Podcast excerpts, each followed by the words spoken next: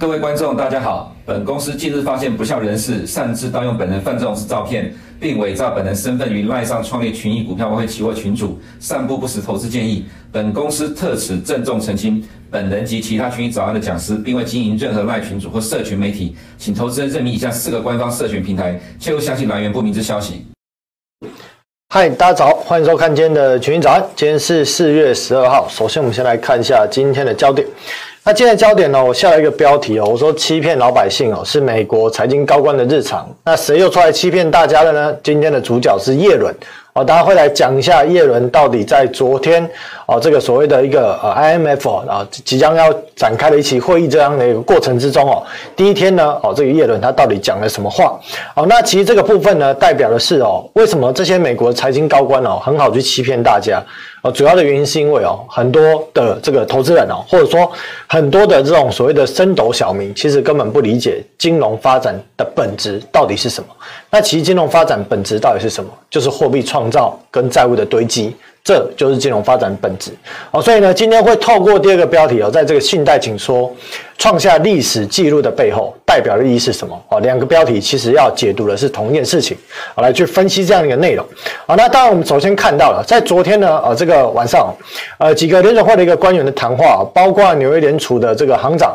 啊，这个威廉莫斯他提到说，呃，在这个呃，这威廉斯哦，他提到说，决策者在三月的时候展望是今年再升息一次，然后维持利率不变。哦，他讲的是说呢，在三月份的一个利率决策之后呢，根据利率点阵图来看，哦，联总会呢各个可以投票哦，这些官员基本上判断说，哦，未来可能会再升息一次，哦，也就是最终会把利率水准。拉到五到五点二五，然后并且呢，我就维持在那个位置。那尽管最终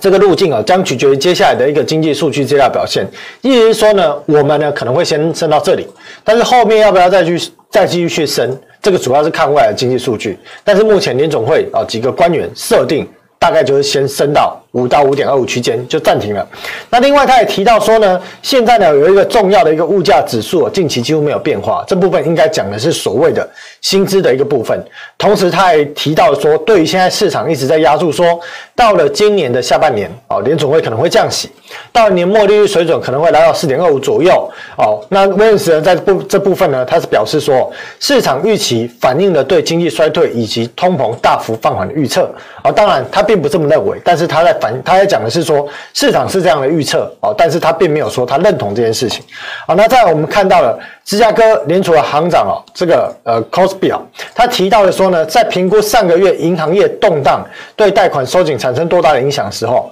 联总会应该在升息问题上保持。谨慎跟耐心哦，他提到是说呢，他认为呢要升息可以，但是呢不应该哦过度的一个照镜，必须要保持谨慎跟耐心哦，必须要去观看这些资料，来去看在银行业动荡之后有没有对这种所谓的贷款紧缩这件事情。哦，放大多少的程度来去判断要不要进一步的来去做升息啊？那当然，这位的一个官员哦，他是在今年新加入的一位这个具有投票啊投票权的一个票委啊，所以他谈话呢，啊，未来的一个过程中啊，我们也是需要关注他讲了什么话。那另外，他有提到说呢，有迹象表示哦，银行这正在减少放贷，我们一直在收紧金融环境以压低通膨，因此。如果近期银行业的问题反应导致金融环境的紧缩，那么货币政策必须做得更少。也就是说呢，当金融体系啊，比方说我们看到矽谷银行之后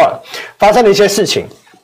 导致银行在放贷这件事情开始做趋紧。这其实是联准会在过去这一年来的升息，他一直很想要达到的目标。但是呢，无奈的是市场非常的疯狂。美国的投资人也非常疯狂，美国的民众也很勇敢的借钱。在过去这一段时间，过去这一年哦，从二零二二年的三月到了今年的这个三月底，哦，疯狂借钱，狂借，一直借，拼命借，哦，仿佛这个利息的这个成本的上扬无所畏惧。那为什么？其实本质的原因就是说，如果你是一个投资人啊，或或是你一个你是一个一般的升斗小民，你当你看到说现在的通膨哦这么高，而利率的水准比通膨还要低。你可能有几种状况啊？第一个状况是啊，你可能因此高通膨，而你可能这个生活过不去，你只好借钱举债借钱去支持你的开销。另外一种状况是你认为，当你面临那么高的通膨，而你不选择去做投资的话，你可能长期下来，你的钱啊或者你的资产会被通膨通膨所稀释哦，所以你可能愿意用你的本金继续投入金融市场，继续去跟他拼，或者你愿意去借这个当时的利息，可能只是三趴，可能只是四趴，你觉得便宜，你去借来，你再继续去拼哦。但是现在面临的问题不是大家不敢借钱，当然我们也可以看到呢，在二月份整体的消费者信贷这件事情，它其实已经有所放缓的迹象，但是到了三月份这件事情已经开始不是借钱的人不敢借了。而是借别人钱的人不敢借了，是谁呢？讲的就是银行哦，所以这件事情会让原本 M2 下降很缓慢的速度，这下降一定是必然的。为什么？我在去年就提到，我说当年总会快速升息跟暴力式的缩表之后啊，这一定会迫使银行体系或造成银行体系的准备金紧缩。这准备金紧缩当然不是来自于升息，是来自于缩表啊。但你在这种暴力升息的一个过程中，你也会让市场。借钱人动能哦来的没那么强劲，稍稍放缓，但是整体而言，我们看到过去这一年市场还是敢借，但是你会让整个借贷动能放缓，你就会让 M2 的成长速度下降哦或放缓。所以我们看到了过去这一年左右的时间呢、啊，整个 M2 大概从峰值二十一点七兆降到了二十一兆，但是未来如果从现在三月末第二季开始，银行紧缩银根、紧缩放贷，那你就会看到 M two 加速下滑。这个就是在这个所谓的芝加哥联储行长提到的说，当这件事情出现了，它代表的是。紧缩货币政策达到了效果，但这个效果到底是表现出多少幅度的升息的这样的一个这样的一个冲击力？到底是一个基呃，到底是二十五个基点还是七十五个基点？哦，这部分有待观察。好，再来本周三哦，今天哦 CPI 的数据要公告，所以其实今天没什么消息，因为市场都在等待。今天晚上的 CPI 的数据，那我们可以看一下啊，在之前的一个 CPI，上一次 CPI 数据是啊，名目是六啊，这个年增率是六 percent。那这一次预估的平均值大概是在五点二左右啊，所以市场预估在名目的 CPI 它会是有所下降，但是在核心的 C 呃核心的 CPI 哦，前值是五点五。这一次预估的数值是五点六哦，所以其实没有下降，反倒微微上升。那主要原因是什么呢？因为我们可以看到，过去去年一整年哦，整个 CPI 在后来的这个去年的这个上半年哦，去年的大概是一月份到六月份，它上扬的速度非常的快，到六月份才会见到峰值。所以你这个 YY 你是对比去年同期相比嘛？所以你到了今年的六月以前。明目的 CPI 降的速度都会蛮快的，但是呢，核心的降的速度就不会那么快哦。所以我们看到了先前彭博根据 CPI 的预估哦，他也是认为说在第二季哦，白色的线名目的 CPI 降幅会很快，甚至有可能见到三字头，这是彭博当时的预估。但是呢，整个核心的一个 CPI 到了第二季末，可能也在四点，大概四点八左右，可是现阶段还维持在五点六。到底能不能够如预期达到这种下降的速度？这要看薪资年增率。那当然，另外我们看到了，到了第三季左右时间点，整个通膨是大概撑在百分之四以上，而且这样的一个预测，现在我们看到这张表，彭博预估可能没有预估到薪资年增率下降这么慢的一个状况，所以有可能在今年的三四季，如果美国金融体系没有出现重大风险的话，这个通膨可能还维持在。接近百分之四点五，甚至百分之五左右。好，那这部分呢，用另外其他一些数字来看哦，在明目的 CPI 上次是六嘛，刚提到的核心是五点五，核心的 PCE 呢，上个月底公告的是五，超级核心的 CPI 是六点一。哦，所以这样的一个数据，其实纵使联总会把利率水准再提高一码，来到了五到五点二五。其实你要说联总会下半年有什么降息的空间，我个人判断是没有。但有一种可能会让联总会降息，但这个降息主要是信心的支撑。什么情形？就是如果金融体系再次发生大动荡或者流动性冻结，联总会可能降息个两码零点五 percent 左右，意思意思。帮市场打打预防针，给予市场一些信心，但这样子可能没有办法解决流动性的问题。但是降息这件事情，它必须给得做啊，因为这个叫做信心。可是呢，要实际解决流动性的问题，到时候会透过定向的 QE 来去处理这件事情啊。所以现在市场升息的一个预期，五月认为升一码的几率最高。当然，最终到底五月会不会升一码？其实关键的数据就是今天晚上的 CPI 的一个数据。再来，六月份认为不升息的几率最高。到了年末，认为利率水准会在四点五到四点五，也就是大家会从峰值降息哦三码左右的位置哦，这是市场的预估哦，所以呢，我们可以看到在 OS 的反应也差不多。那在两年期公债殖率的部分呢，我们看到了最近呢，大概就是在一个小区间在整理了，这个也符合我过去几周来的看法哦。所以现阶段我认为两年期公债殖率，你说要在下探的空间很有限啊，除非通膨骤降哦，但我认为短时间内不可能哦。所以呢，在升息预期有可能在抬升的状况之下，以及现在两年期公债殖率的这个利率水准哦，我认为比较偏。偏低的状况之下，它有可能回到一个区间震荡整理的格局。那十年债呢，也是一个区间的概念。主要原因是根据联准会的利率点阵图，还有我们刚提到的通膨数据来判断，现在合理的公债殖率的区间应该落在什么位置。好，借由这两个数据来去做判断。好，再来。二零二二年的第二季哦，我当时就提到了一个问题，我说呢，缩表会造成流动性的问题。我相信呢，当时我不论在群益早安哦，或者在其他的节目、其他的平台，我去讲这个问题哦，其实大家都会觉得，哎，会吗？会是这样吗？现在市场有非常多的钱呢，联总会呢这几年的量化宽松，还有银行创造的货币，钱很多呢，怎么缩表会造成流动性的问题？但是我一直提到一个观念，我说货币是分层的。货币是分层次的，它不是一个平面，它是有结构性。这部分呢，基本上呢，台湾台面的分析师哦，没有人在讲这一块。但我从去年开始就在提这一块，不是我厉害，而是我认为这件事情其实它就是金融创造的最基础的原理。但是呢，因为啊，不论是这个所谓的美国的官员哦，还是很多其他国家的官员，其实还有包含了很多国呃国际的银行家，大家都不希望说一般的民众啊太了解金融的本质到底是怎么样。所以这些事情呢，它只存在于学校里面的教科书，而很多的教授其实也不理解实际的金融市场到底是怎么运作的。所以教科书归教科书，出来实体出来工作哦，出来面临的这种实际的一个经济金融市场运作的状况之下，这两件事情。情又产生了脱节，所以大家每天都在探讨的是哦，今天的经济数据又如何如何了？然后呢，M one 跟 M two 啊，年增率有什么黄金交叉？但背后代表的本质是什么？没有什么人理解哦。所以呢，其实去年我一直在提到这件事，就是我一直告诉大家一个观念：货币是分层结构。好，那我们再来看哦，联总会缩表的进度。到了矽谷银行出事之后，其实联总会它有没有缩表？有啦，它也是有正常缩表。好，所以我们看到了整体国债呢缩表的规模已经大概接近五千亿，另外 MBS 大概减少了接近一千多亿哦，所以合计缩表的规模大概接近六千亿出头。那我们可以看到，在这一段时间哦，联总会缩表的过程中哦，虽然中间面临了一些金融体系的问题，但是呢，它还是执意的会继续缩表哦，所以我认为这样的一个准备金的水位，在短期上我们看到了贴现窗口。以及银行定期融资计划，还有呢，在这种所谓的短期信用借贷这部分没有在明显出现增加的状况之下，未来这几周的联转会只要金融市场没有再出事。而这个资产负债表有可能就会继续的萎缩，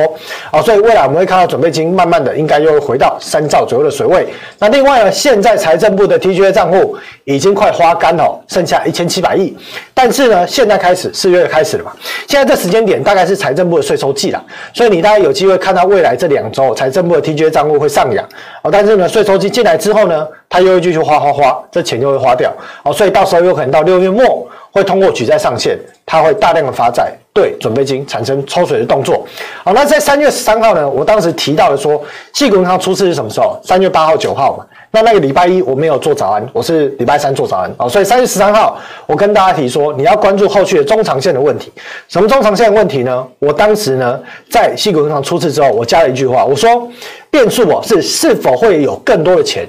涌入货币型基金，进一步转移至隔夜逆回购。这个账上推动准备金的下滑，而当时整个市场你翻遍啊，不论是海内外所有的报纸，包含了 Bloomberg，没有人在讲这件事情。我最早跟大家讲这个问题，而这问题呢，后续我们看到了短期的货币型基金从原本的四点八兆左右直冲到五点二五兆，非常快速的上扬，这个钱都从原本银行。它属于客人存款部分，当然这个客人存款你移动到货币型基金，它还是客户存款的啊。但是如果货币型基金进一步移动到隔夜回购，你就会让银行体系在它的负债项客户存款这笔钱消失了啊。但在这个过程中，我们就看到了有一些钱慢慢的移动到隔夜回购，但是金额还不多。可如果当这个钱从一般的存款户移动到货币型基金之后，其实银行体系呢真正可用的准备金它是变少的。为什么？因为货币型基金，它在做资金调度投资这件事情，它可能很频繁的做移转，甚至银行体系要保持保留一些钱，保留什么钱？避免货币型基金要求银行帮啊，被银行帮他转账，把钱转去隔夜逆回购这件事情，因为转账是需要转准备金的，所以会变成让银行体系可用实际可用准备金变得更吃紧哦。所以在这个状况之下，未来如果联总会执意缩表，如果货币型基金的钱又持续增加，如果到时候财政部又通过这个国会通过举债上限，财政部大举发债，那我告诉各位，准备金非常快的就不够用了，会再爆发下一次的流动性冻结的危机。好，所以我们看到了，在上礼拜礼拜四、礼拜五吧，哦，那个 Nick Timiraos 哦，这个联准会的传声筒也在讨论这个说。讲到了货币市场基金哦，把钱移动到了隔夜逆回购这件事情，记得吗？隔夜逆回购里面组成成分是谁？主要就是由货币型基金来去做投资，里面二点二兆，大概接近百分之九十都是货币型基金。这个我们在什么时候提到？我们在去年的年中就特别解读了这件事情。为什么在去年年中特别解读这件事情呢？因为从去年年中开始要缩表。的那一刻，或者开始准备升息的那一刻，三月份吧，你看到了隔夜逆回购的使用水位从一点五兆一直往两兆冲。我当时跟大家解释为什么会这样子。好，所以呢，我们看到了现在市场很多人在讨论这个议题，但我们老早在半年前就已经跟大家分享了这个观念。那这个文章里面呢，这篇里面呢有几个重点，我带大家看一下。首先第一个重点，我们看到了，因为现在呢隔夜逆回购的利率水准是四点八，报酬率非常的高。所以呢，货币型基金可以给予投资人的利息当然也高啦，所以很多人就会把钱放到货币型基金去做投资，而且安全。怎么样安全呢？也就是货币型基金哦，它可以把部分的钱放到联总会的隔夜逆回购。好，你银行会倒，你联总会总不会倒嘛？你联总会如果倒了，那我今天也不用坐在这边分析了，因为金融市场已经大崩坏了啊，所以基本上联总会不会倒。所以呢，对于货币型来讲，货币型基金来讲，对于投资货币型基金的投资人来讲。都是非常很安全。再呢，我们看到联总会理一些理事啊，他们也提到说，每天呢这些企业都在向我们提供他们不需要的两兆流动性。再讲的是什么？讲的就是货币型基金啦。市场很多的基金公司呢。都呢有很多的游资，找不到地方投资，就放在我们联准会，然后呢躺在那边哦，你就想象有一个人哦，就吃饱没事躺在那边躺着就可以赚利息，两兆的钱放在那边，现在年化的报呃这个年利率是四点八八，两兆四点八八是多少哦？接近快要一千亿哦，没事就躺在那边就可以赚接近一千亿的利息，多好赚！再来第三个点是 WNW，这个是之前的纽约联储的行长，他提到的是。由于监管机构在去在过去十多年做的一项决定，银行一直不愿意在联准会持有额外准备金或流动随时可动用现金。这个这个所谓的决定是什么？就是补充杠杆率。哦，所以威廉·达利再次的提到这件事情，这部分我们是不是在去年也讲过了这样的一个概念？而我们看到最后一点，二零二二年缩表之前，联准会官员曾经表示，他们预计隔夜逆回购的水位将会下降，因为他们认为缩表会抽取的是隔夜逆回购的钱，不是准备金的钱。但是呢，我在半年前我就告诉大家，缩表缩的会是准备金，不会是隔夜逆回购的钱。很简单，隔夜逆回购的钱，它为何要出来？美国投资人为什么要把钱从货币型基金撤出呢？这完全没有道理。现在我们看到矽谷银行出事之后，大家应该更理解为什么完全没有道理。所以我们看到了，其实不论从叶伦还是联总会官员，整天都在胡说八道。好，那这个部分呢，我们上礼拜解释过了，这礼拜就不多说哦。目前隔夜逆回购还是保持在二点二兆左右。那我问呢，我认为啦，后续如果财政部呢这个举债的上限哦一直没有被提高之前哦，可能有一些货币型基金哦。会再度把钱哦移转到隔夜逆回购里面哦，来去规避一些风险。好，再来，我们在三周前提到的银行放款这件事情将会开始紧缩。那这部分呢，我当时就提到说哦，因为中小型银行它放贷的比重里面几个组成啊哦，工商贷款占五成，住房六成，商用呃商用房地产八成，消费贷款四成五哦，所以以这样的一个比例。如果大银行没有紧缩放贷，小银行也会紧缩放贷。所以我告诉大家说，这件事情出现之后，下一步除了货币型基金会增加之外，再下一步就是银行会加紧的紧缩放贷。哦，所以这件事情也在礼拜六，就是上个呃上个礼拜六几天前礼拜六，呃，美国联总会呢公告了 H 点八表，证实这件事情。而在当天。Bloomberg 也出了一篇新闻，提到说，商业银行的贷款在三截至三月二十九号的两周内，减少了一千亿美金，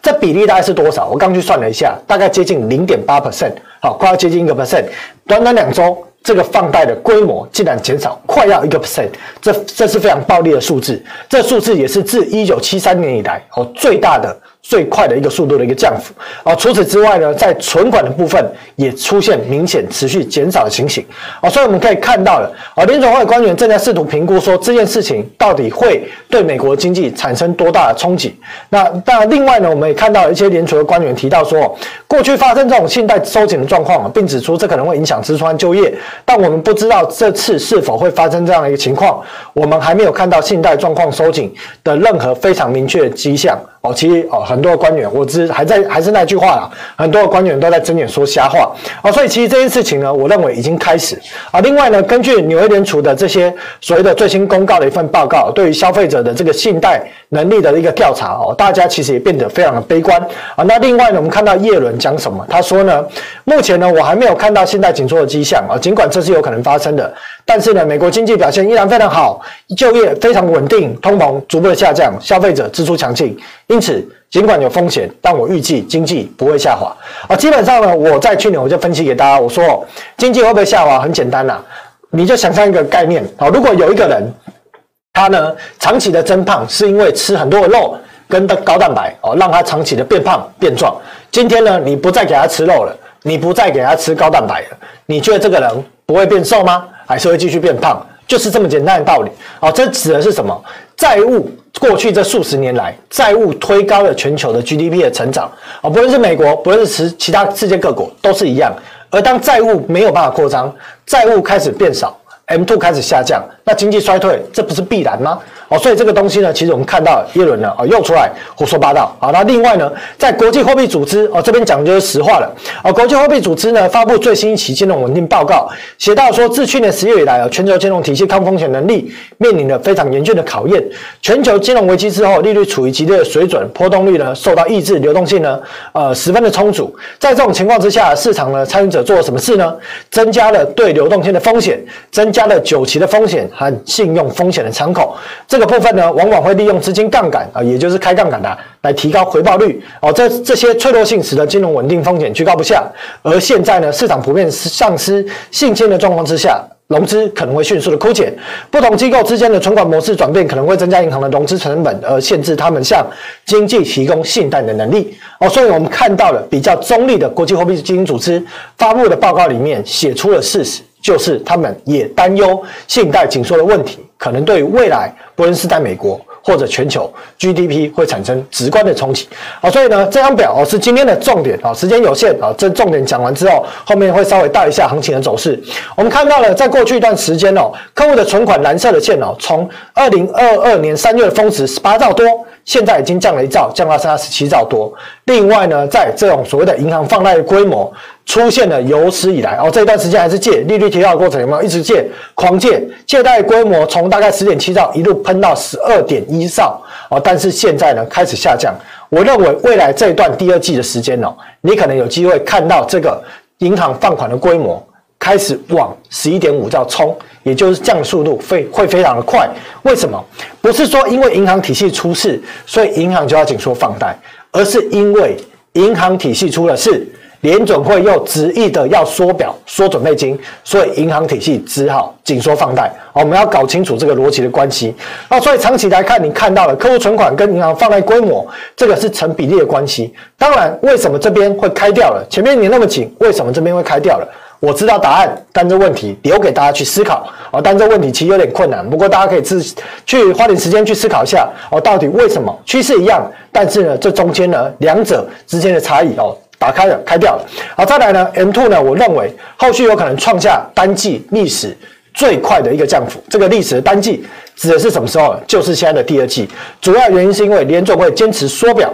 所以准备金会继续的减少，而银行体系因为准备金持续的减少，还有出事了，所以呢会导致它放贷能力的受限。最后呢，因为海外美元可以创造货币的基石，也就是美国当地的 M2 变少了，所以它也会开始紧缩。最后引致银行货币体系会因为 M2 跟 M 三都减少了，开始加速去杠杆，还有坏账率的问题。啊，所以我们看到了，根据呢，在这个 Factset 啊，这个呃 Factset 啊，它的一个预估哦，在这个标普五百大企业的 EPS 啊，连续两季有可能减少。哦，所以呢，不论是从资金流还是实际的企业获利的状况，其实呢，都是面临下滑衰退这样的一个问题。好，那接下来在失业率部分啊，上礼拜公告了嘛，裁员人数呢再创新高，前三个月累计裁员人数较同期暴增四倍，达到了二十七万人。未来这裁员人数如果持续的增加，宣布裁员到实际裁员大概两个月的时间，所以我们看到第一季的这些宣告裁员，有可能在第二季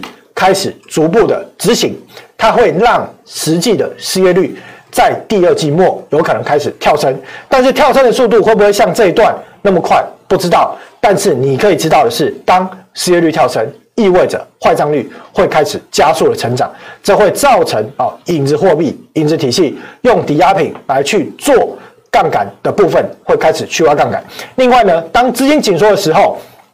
这些高风险的垃圾债，比方说三个 C 的这个垃圾级公司债，它的利差对比十年期公债利差会开始放大，或者有些本益比太高的，或者价格高到不可思议的股票，它的。这个本益比或它的这个市值会开始来去做下修哦，所以这边呢，另外写到短期常态金融机构全部都在赔钱，到底谁在赚钱？今天时间有限，我们下礼拜一哦再来谈市场面扫描哦，美元的部分，最近呢市场其实在等待的是金融市场有没有一些避险买盘涌入，如果没有，它可能大概就撑在这个小幅的区间带来去做震荡整理，但如果有，你关注到如果美股出现比较明显的修正，那你可能要留意。风险呃，这个避险之间的买盘有可能涌入美元指数来去做避险哦，但长长期的这个去美元化会让美元在未来的十年长线转弱啊。但今天时间有限，下礼拜我们再来谈去美元化这一块。另外呢，标普百指数哦，我认为压力还是挺大。那这边呢，我特别哦分享一件事情哦，我认为说。有时候呢，因为我是帮首席来去做代班啊，所以有时候我其实我跟首席切入的角度不同。首席主要着重于盘面的判断，那我是着重于资金链的判断，所以切入的角度不同。那切入角度不同，当然有时候看法不同。像首席的看法，它是比较着重于短期波动哦，这个对于哦很多比较做短期的投资人是有高度的帮助。那我个人的判断是比较趋势性的波动，因为我讲说我短线看不准嘛，没有首席那么准，所以我看的是比较趋势的。哦，这样一长一短，其实我认为给各位投资朋友或者各位的。业内的这个同仁啊，或者各位投资先进，其实不同的面向，大家都可以参考啊，不用那边吵架，因为是不同面向啊，大家可以去选择你想听的内容，都可以去参考，这是没有问题的哦，不用为了这件事情啊去闹得不高兴，去争执啊。所以标普五百指数的部分，我认为压力挺大。道琼部分呢，短期市场回头做多生技跟石油的议题，但我认为啊，资金总量终究是现实啦，所以呢，在它的基期比起科技股比较高的状况之下，我认为后续修正压力也是大的啊。纳斯达克的部分，短期是多方信念稳盘的重心，现阶段还没有出现明显攻击失败的迹象，所以呢，信念还没有动摇，但是要留意整个货币供应量变少的状况之下，对于后续股票市场的影响，我认为这个部分有可能在第二季开始慢慢的哦会浮现。罗素两千的部分，我认为压力就是大，所以你整体看到罗素两千在过去几周反弹力道是小的，主要是因为中小型银行放贷紧缩之下，最大的受害者就叫做中小企业啊，所以当 M two 将面临六十年以来最快的下降速度，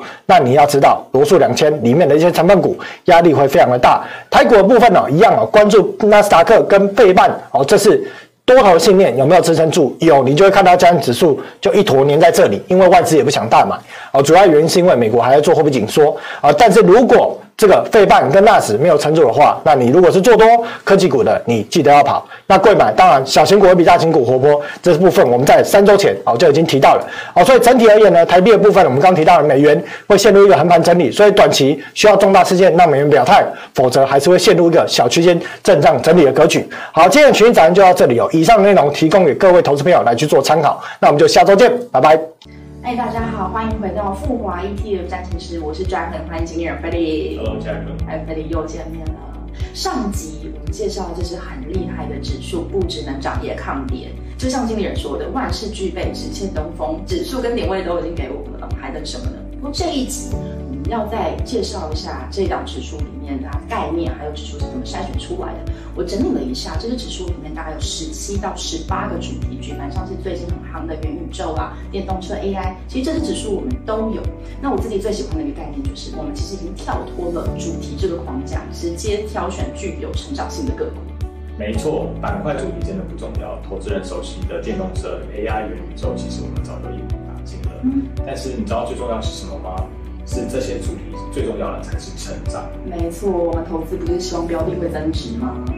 你说的对，就像我们书当中的电动车主题啊，这些巨头 Apple、Microsoft 呃以及 Amazon，其实在内部或者是外部都有跟电动车厂合作。嗯，可是这些巨头们到底最后谁会胜出呢？其实还现在还很难。但是我们指数透过这些基本面的筛选，我们可以确保买到赢到最后的公司，其实投资人才是最后的赢家。是，而且像经理人刚刚上述提到的这些标的，他们其实不只是在单一领域里面称霸。比如说像 Amazon，它不只是做我们平常所熟知的电商支付，它其实也踏入了车用。那像 Apple，它其实也不只是做手机，它也做了支付。所以其实就像提到我们一开始所说的，现在我们已经跳脱了主题，主要是。投资于具有成长性的个股，那比如说，我想请问经理人，像金融股，应该是一般投资人比较少与成长性连接的领域，可不可以请经理人帮我们科普一下，这个前五大的产业金融股，它到底为什么具有成长性？没有问题。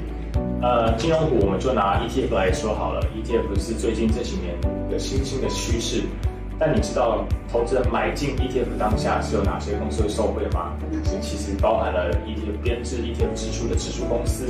发行 ETF 的资产发行商、券商以及交易所。这些公司呢，属于金融板块，只要他们有成长性，也会被我们纳入指数当中。难怪会被编进来。然后另外，我想投资人比较在意的、比较熟悉的，像是 Amazon、Visa、PayPal、Master 这些，或是尖牙股 AMG，其实也都在我们指数选股名单。还有另外我自己。最喜欢的巴菲特生活投资法，像 Costco，还有被咖啡耽误的苹果展示店，Starbucks，其实也都在我们的选股名单。对啊，以前我去 Costco 大概就买三千多块，现在去 Costco 没有五千块，你出得来吗？这不是成长，那什么才是成长？另外还有一点呢、啊，是一个大家常常忽视的医疗板块，其实才是最大的成长族群。现在进入老年化社会啊，人均医疗支出成长三成，老年人口增加两成，这个成长性才是令人惊艳的。嗯，而且你知道我们人一生要花的医疗成本才多少钱吗？我记得根据卫福部统计，人的一生医疗费用要四百三十万，真的很可观哦。没错。所以其实像这些主题啊，呼应我们最一开始所说的，无论是什么主题，其实我们最重要的就是抓住成长，成长才是我们的最终目标。最后的最后，我想投资人一定非常的好奇，这是这么厉害的指数，十年打败台湾大盘一百%的指数，到底是怎么筛选出来的？数学公式呢，我就不提了。简单的来说呢，我们是从所有 S&P 500成分股当中，依照营收、获利以及股价动能呢，选出排名靠前段班的那个族群，或者是说，我们可以把 S&P 500当中呢，成长性比较不好的一边剔除。所以这条指数啊，可以说是成长以及基本面兼具的美国大型蓝筹股。今天谢谢经理人带来这么精彩的指数，放眼世界，买足成长源头的城市标的，感觉真好。立即申购美国标普五百成长 ETF，手握两百只成长股的感觉。复华 ETF 战情室，我们下次见，拜拜。